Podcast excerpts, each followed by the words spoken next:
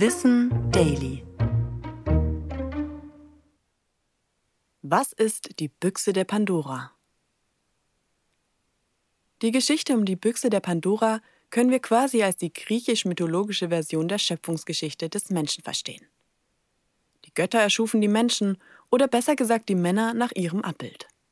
Bei der Verteilung der Fähigkeiten an alle Lebewesen wurden sie allerdings vergessen, sodass die Männer hilflos und verletzlich auf der Erde blieben. Zeus schenkte den Männern das Feuer, und sie lebten glücklich bis an ihr Lebensende, oder so ähnlich.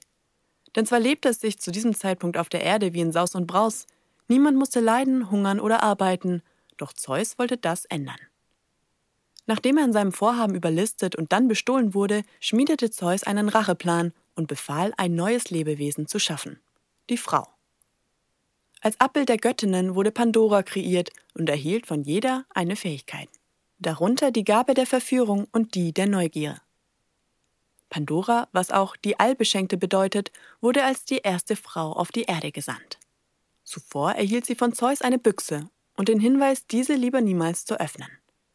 Denn was Pandora nicht wusste, die Büchse enthielt alles Unheil der Welt, von denen die Menschen bisher verschont wurden.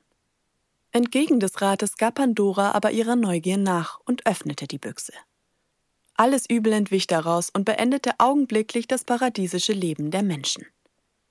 Wie im biblischen Pendant wurde also auch hier die Frau durch ihren schlechten Charakter für das Leid auf der Welt verantwortlich gemacht. Ich bin Anna Germeck und das war Wissen Daily, produziert von Schönlein Media.